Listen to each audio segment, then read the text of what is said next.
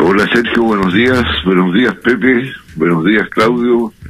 Buenos días a Radios Libre y Nexos, como siempre a través de ella. Buenos días a su distinguida y gran audiencia. Bueno, dicen que la marraqueta cuando ganan tiene un sabor distinto, pero ahora el vino tinto. el vino tinto ganó. no, yo no variar el sabor de la marraqueta, ni su crujencia, dejé de comerla, ¿no? Porque... Yo también dejé de pasar, me estaba pasando la cuenta. Pero el diputado tiene un equipo que casi está campeonando por la Unión Española, así que... Sí, va bien. va bien. Nosotros entramos ahí modestamente, humildemente, no, nos pavoneamos de que ganamos a todo el mundo. ¿Vieron el partido los diputados? Porque estaban en plena sesión ayer, dice la prensa. en paralelo. O eh, bueno, nos perdimos el primer tiempo y el segundo se pudo ver algo porque hubo una detención para comer algo y seguir. Sabíamos como a las 10 10, de la noche. Vieron la peor parte del partido. mejor ah. tenían que ver Colombia, Ecuador, mejor país y habían goles. Y, estaban enojados diputados que rechazaron todo lo del bicentenario, educación, no sé. No, hemos logrado entender con que estábamos conversando justamente, yo estaba leyendo la prensa, y, sería bueno que, porque el titular eh, realmente lleva un poco a confusión. ¿Qué, qué sucedió con, con esas partidas del presupuesto que tú estás siempre, Marcelo, muy bien eh, informado, obviamente, y participando activamente? Y lo que se discute, porque hay algunos que van a parar el dedo, como, dicen, se dice. No, bueno, en todas las partidas hay observaciones y se proponen indicaciones, el gobierno trata de reponer con sus indicaciones cosas que en la comisión mixta le fueron rechazadas y casi se repitió calcado lo que había ocurrido en la comisión mixta con algunas excepciones donde el gobierno subsanó lo que se debía subsanar, las cosas se aprobaron. Y en lo demás se mantuvo la opinión del Parlamento. terminado el trámite en la Cámara, cosa que debería ocurrir entre hoy día y mañana, mañana está citado hasta total despacho, hoy día hasta las 10 de la noche, pasa al Senado que tendrá que revisar igual punto por punto si hay coincidencia los asuntos quedan resueltos y si hay discrepancias van a una comisión mixta final. Y después a la ratificación por ambas salas, de lo que acuerda esa comisión mixta. Ahora, la partida de educación es sensible, porque ahí está el tema no solo de la educación básica y media, está la educación superior. Es evidente que las cifras en la educación superior son malas, además con unos argumentos de que las universidades son poco transparentes, que los sueldos, que los contratos que tienen la Universidad de Chile, 30 choferes, eh, que no se sabe a qué están eh, asignados, si un rector, eh, en fin. Y resulta que las universidades públicas, partiendo por las Chile, tres meses tienen que entregar su informe de, ejecución financiera a la Contraloría y les rebajan 40 mil millones de pesos. Entonces, y mientras que se los aumentan a las privadas, las facilidades, los créditos, etcétera, etcétera. Esa es la razón por la cual no tuvo muy buena suerte el trámite de la partida de educación. Y ahora, diputado, en este tema que tiene que ver con lo asistencial, con los textos y también con, con útiles para la educación básica, que es la, la que se requiere hoy día potenciar, ¿eso que se asigne solo un peso es un signo para arreglar algo, para volver a conversar? Sí, claro, porque eh, hay un problema con los textos escolares que no solo tiene que ver con el texto mismo, sino que con... Eh, el eh, mantener la flexibilidad para que algunos colegios digan este texto y no otro, por ejemplo. Ah, hay un problema con el mercado, por decirle a los que les gusta tanto el mercado. Eh, no hay libertad, no, no, y los textos, sus contenidos son todos relativamente iguales. Algunos tendrán una presentación distinta, en fin. Y lo que se busca es eh, asegurar que los padres que son objeto de estas solicitudes no sean eh, expoliados económicamente. Pues, la educación no es solo lo que pasa en el aula de clase. Y en este caso, referido a los textos de estudio que ya ha estado en la polémica cuando se ha hecho la investigación respecto de a quienes compra el Ministerio de Educación en una cifra millonaria, siempre hay una que concentra la mayor cantidad de textos, hay otros que ven especialmente textos de inglés y lo demás, pero no es el mandante el que dice yo quiero este libro y el Ministerio de Educación se pone de acuerdo en el contenido, educación pública o privada, lo pague el Estado, lo paguen los apoderados, el problema es de precio o es de contenido, porque hay dos textos distintos y el mandante debería decir este es el programa escolar. O sea, el Ministerio de Educación es el que tiene que decir cuáles son los contenidos mínimos. Y sobre la base de eso los demás podrán hacer eh, sus ofertas. Pero ¿por qué los colegios podrían querer un texto distinto? Esa parte de la discusión es, ¿por qué alguno dice yo no estoy de acuerdo con usted esta, así como hay una historia de Chile A y B, o por qué se discute el contenido? Yo entiendo el precio, que aquí eh, se ha llevado a mercado, sin embargo el Estado paga una millonada para llevar los libros y útiles a los colegios eh, del Estado. Y los particulares, bueno, ahí las editoriales cobran hasta 30 mil pesos por cada texto, siendo la misma Santillana que no sé cuánto se los vende por licitación al Estado de Chile. Pero, ¿por qué discutir el contenido? ¿Por qué no están de acuerdo en eso? No, pero le reitero, Sergio, los contenidos mínimos los determina el Ministerio de Educación, no lo determina la editorial. Ahora podrán tener eh, agregados o quitarle cosas que no son eh, las determinadas por el Ministerio de Educación, pero no pueden eludir lo que es la exigencia mínima. Además existen los profesores de aula, en el aula, ¿no?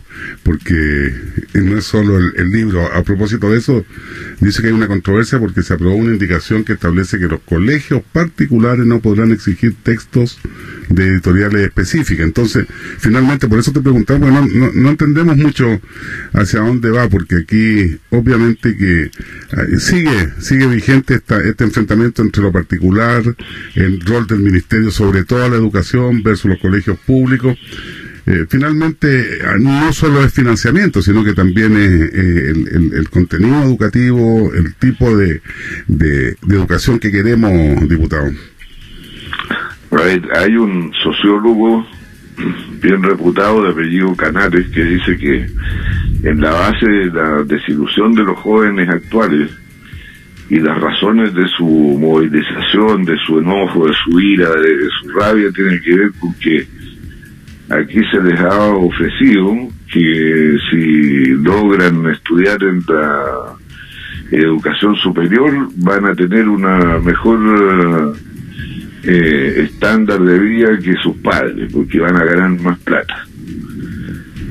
Y ocurre que en el sistema privado de universidades hay una oferta de formación profesional que eh, terminó no siendo efectiva la gente que se este, educó en esos establecimientos y en esas carreras no tiene trabajo en aquello en lo cual estudió. El Estado tiene que asegurarse de que ahora mismo hay otra controversia sobre la, la acreditación en la educación superior, que ya salieron a decir que si se cumplen con esas exigencias van a quebrar no sé cuántos establecimientos. Bueno, entonces, ¿queremos asegurarle a la gente que va a tener buena educación, sí o no? Y ahora una manera súper sencilla de resolver esto que no tenga que ver con estas controversias con las editoriales, ni con los profesores, ni nada. Antes todos los colegios tenían que decir que, demostrar que sus alumnos habían estudiado lo que correspondía estudiar y los exámenes eran tomados por profesores de los establecimientos fiscales. Profesores de Estado se llamaban. Sí, y, eso garantizaba la calidad de la educación. El Estado decía sí, pasó, o no, no pasó. Hasta la universidad también, también tenía que hacer lo mismo. La católica tenía que validar su título con la Universidad de Chile. Era una, era una lógica de, de acreditación distinta a lo mejor, pero que cumplía con el mismo objetivo, asegurar la calidad de los títulos y de los, de los cursos que se, se impartían. Las generaciones anteriores que recibieron sus profesiones en esas condiciones no reclamaron de que no encontraron trabajo. Lo encontraron ¿Por qué? Porque, bueno, la calidad de la educación que les dieron era buena y estaba certificado que era buena y no puedes comparar tampoco, no se puede comparar tampoco un egresado de ahora con el estatus que puede tener un profesional que estudió hace 25 años, que tengan el mismo título, con el mismo, con el mismo nombre, ¿no es cierto? Eh, ha variado mucho el, mercado, digamos, laboral, por decirlo así. oferta y demanda. Claro. Sí. Vamos al ámbito político, diputado, porque también hay otro tema a propósito de este proyecto del segundo retiro de fondos de la AFP. Eh, hoy día se usa mucho lo inconstitucional y vamos al Tribunal Constitucional cuando conviene y cuando no conviene. Este retiro, este segundo retiro, es idéntico en varias cosas en el fondo, quizás no en su forma con el primer retiro, en el cual tuvo una aceptación y ya se pagó eh, algunos en el tema de las deudas previsionales o de pensión de alimentos, pero eso incluso hizo subir a unos y bajar a otros respecto de su aprobación como personaje político. ¿Por qué este segundo retiro y el tercero que se anuncia y todo lo demás sería inconstitucional y por qué se vuelve a usar la palabra de si es constitucional o no, o si es de exclusivo resorte del presidente de la República, eh, y, entonces la gente se pierde cuando muchos ya estaban esperando que se pagara antes de Navidad este segundo retiro. Bueno, una lógica bien eh, extraña porque ayer el presidente vapuleó al Congreso en una reunión de la SOFOFA, y para qué decir el presidente de la SOFOFA, que uno de los eh, empresarios que han sido sancionados por delitos de corrupción, y nada menos que por el papel confort.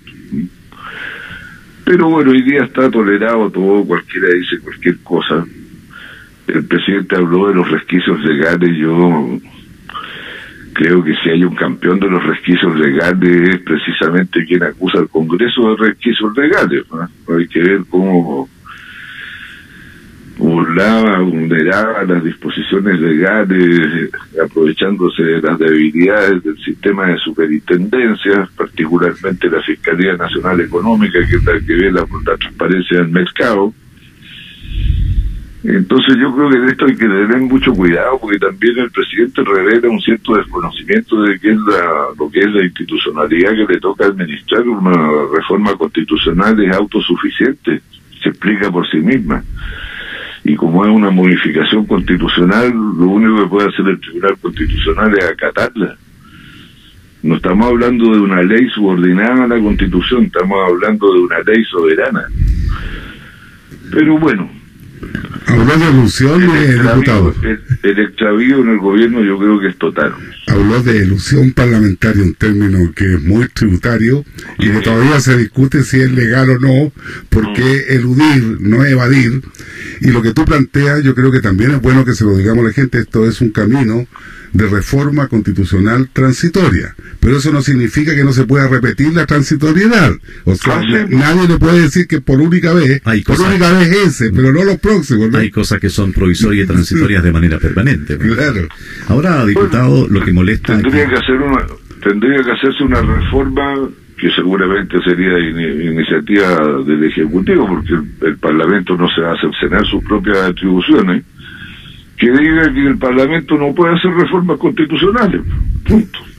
Eso sería el final de la fiesta, ¿no? podría ser una, una, una, propuesta cuando se escriba la nueva constitución. Ahora, estas cosas aparecen de repente, porque uno dice, si fuésemos así de estricto y se definiera el camino y llegara a algún acuerdo, pero no estas discusiones, además por la prensa, declaraciones que sacan declaraciones, respecto a si son dos tercios o tres quintos, pero después cuando aparece una votación eh, en el Parlamento, es, es superior a todo eso que se exige. O sea, es posible ponerse de acuerdo cuando la ciudadanía, y sobre todo basado en el último 80-20, lo reclama y lo exige. Eh, también queda en evidencia, por ejemplo, con la acusación del, del ex ministro del, Interior, que terminado el fin político ya no vale la pena y entonces uno escucha encendidos discursos nuevamente que serían los mismos de que si hubiese estado en ejercicio, si no hubiese renunciado. Entonces, estas cosas son pataletas o respuestas si son dos tercios, tres quintos, si vamos a hacer un proyecto de ley, si el proceso constituyente tiene que ser aprobado bajo esa forma, ¿eso cambiar las reglas del juego? ¿O, esto se va a definir cuando se escriba la nueva constitución? Esos son ruidos previos. Bueno, lo más probable es que la nueva constitución se haga cargo de todos los problemas que representa la actual. Entre ellos están esta controversia de la cual estamos eh, comentando. Pero yo creo que el problema de base en todo esto es el estado de necesidad y, y da lo mismo lo que digan, la gente lo necesita, presiona a sus parlamentarios, les escribe, les habla. Hay muchos de derecha que van a votar a, favor, incluso con argumentos en contrarios de una cosa súper rara, pero van a votar eh, a favor. Y lo más probable es que se logren los mismos quórum que, más alto que están en... Eh, más del dos tercios incluso. Claro, que están en la controversia. Ahí dice que no pueden ir al Tribunal Constitucional porque se podría ser ah. una reforma permanente de la Constitución con dos tercios. Además de que los retiros van a, a, ser cada vez menores porque ya, ya hay un grupo de personas que no le quedan ahora, otras que les queda muy poco e incluso los que tienen más grandes ahorros, el 10% ya no se va a calcular sobre lo que tenían antes del primer retiro, se va a calcular sobre lo que quedó, entonces también va a ser menor. Y estamos hablando de un sistema que tiene ahorrado aprox, aproximadamente 290 mil millones de dólares, ¿Ah? que es más que el Producto Interno Bruto de Chile. Así es. Entonces, esto de que se le está haciendo un daño inconmensurable, oiga, no se van a retirar eh, 290 mil millones de dólares. En el primer retiro, que es el más grande de todo, por lo que acabo de explicar, se retiraron, ¿cuánto? ¿15 mil? 16 mil millones de dólares. 17 dicen los más, los más, a lo más, a lo más. Les gusta, claro. Pero además, diputado, pero además el Estado muestra un poco, yo voy a usar una palabra chilense, muestra la hilacha y dice, bueno, si lo van a sacar, entonces paguen impuestos, pues nosotros vamos en el mismo negocio, el fisco. ¿Cómo, cómo se logra entender esa lógica? Claro, pero cuando se alega de los impuestos, que yo estoy de acuerdo que se pague impuestos, eh, en otras cosas se hace manga ancha. Ah, ya lo comentamos creo que la semana anterior, el caso de Penta, que le rebajan la base tributaria sobre la cual se calculan los impuestos que tiene que pagar, eh, aceptando como un gasto necesario para producir la renta lo que pagaron en abogados para eh, defenderlos de las imputaciones delictivas que se le hacen. Entonces, el giro del negocio, el delito que está justificada el gasto para producir la renta Diputado, que no tiene que ver con el gobierno, pero eh, el, Poder Judicial le da un tremendo perdonazo a Ponce Perú por los casos Cascadas o Quimis. Ahora aparece eh, Pascualama, si no me equivoco, que también eh, una rebaja de 300 y tantos millones de dólares y a los otros les piden que paguen impuestos. Y además los 17 mil que se retiraron generaron impuestos porque fueron a gasto, no fueron a, otro lado, ¿no es cierto? Así que por lo menos en IVA, en IVA y en todo, eh, bueno, pero eso es un poco la, la, situación que estamos viviendo. Pero yo, yo comparto contigo que es la presión, además que los fondos son, ya se probaron que son de, de las personas, por lo tanto es bastante más, eh, bastante diferente, no se está pidiendo un beneficio con cargo al fisco, se está pidiendo un beneficio con cargo a los fondos propios, eso es lo que me decía la señora, ¿y por qué me tienen que negar? Yo no necesito tutelaje. Una persona que tiene 20 millones, 20 millones, que ha trabajado muy poco, que no tiene ninguna esperanza de tener una, una pensión porque le calcularon y le iba a tocar como 70 mil pesos. Y dice, yo perfectamente bien podría hacer un emprendimiento con eso y sería mucho mejor. O sea, son situaciones todas distintas todos esos razonamientos están en la cabeza de las personas, porque es distinto si a mí me demostrara, mire, usted va a tener una pensión de 300 mil pesos si mantiene las cosas como están hoy día, pero si no las mantiene como están hoy día y retira, usted la va a tener de 150 mil. Ahí yo digo, chuta. Ahí la pienso. Ah, claro, pero si voy a tener 5 mil pesos mensuales menos con lo, que lo necesito ahora, bueno, asumo que voy a perder 5 mil pesos mensuales. Finalmente, diputado, en el tema ya a fin de mes, el domingo 29, tenemos primarias y se mantienen estos acuerdos independiente de que los acuerdos se mantengan o no. En este caso es para que eh, la ciudadanía, los miembros, los militantes de los partidos políticos y los independientes puedan elegir quién será el candidato del bloque para el cargo de gobernador, que ha captado interés eh, por los participantes que están en este proceso. ¿Cómo va ahí la campaña de Aldo? Va bien, ahora yo espero que la ciudadanía que es eh, muy partidaria de la descentralización y, y de que las regiones tengan eh, autonomías, que tengan capacidad de decisión propia sobre asuntos que les conciernen directamente, participe en esta primaria, porque es una manera de ayudar a consolidar esta eh, nueva institución. Yo el día domingo anduve en Quillota, fui a la casa de don Iván Ríos, un dirigente vecinal, donde hicimos un pequeño encuentro con dirigentes sociales de eh, la comunidad quillotana y con el candidato Alto Valle, que yo creo que es la mejor carta que puede tener hoy por hoy la región de Valparaíso, incluso como precursor de la nueva institución, de terminar de conformarla, definirla, instituirla y también de desplegarla. Vamos a ver qué pase el día 29. Hemos hecho todo lo que podemos por esta campaña. ¿Qué se espera de, del número de votantes? Porque no está muy informada la, la ciudadanía. Piensa que tienen que ir a votar los militantes. Te lo cuento porque me lo han preguntado varias veces. Yo le dije, si usted no está inscrito en un partido político, puede votar, aunque piense totalmente distinto a los candidatos, o sea, de la otra vía. Eh, eh, eh, está abierto a todos, ¿no es cierto? Exactamente a todos. Claro, esta es una primaria formal, institucional, supervisada por el servicio electoral con todas las reglas propias de una elección, despliegue de la fuerza pública, etcétera, etcétera. Y pueden participar, como dice Pepe, todas las personas que no tienen militancia en un partido político y los militantes de los partidos políticos que aceptaron esa primaria. Hay dos primarias, una de la unidad constituyente, donde está la democracia cristiana, el Partido Socialista, el Partido por la Democracia, el Partido Radical, el PRO, eh, los ciudadanos, y que es donde va Aldo Valle con eh, eh, Cristian Mella, y hay una segunda primaria donde va la gente del Frente Amplio, una Tati Campuzano, el señor Mundaca y alguien más, no me recuerdo quién es el otro candidato. Y los militantes de los partidos pueden votar en sus respectivas primarias. Y la ciudadanía llega a la mesa y dice yo quiero votar en esta primaria y te entregan eh, la cédula que corresponde. Acabo de ver aquí que puedo votar. y, el lugar. Pues, ya sabes por quién hay que votar, ya sabes por quién hay que votar. Pero está pensando. secreto. Gracias, Marcelo. A ustedes. Que te vaya muy bien. Gracias, Pepe. buen día. Buen día. Gracias.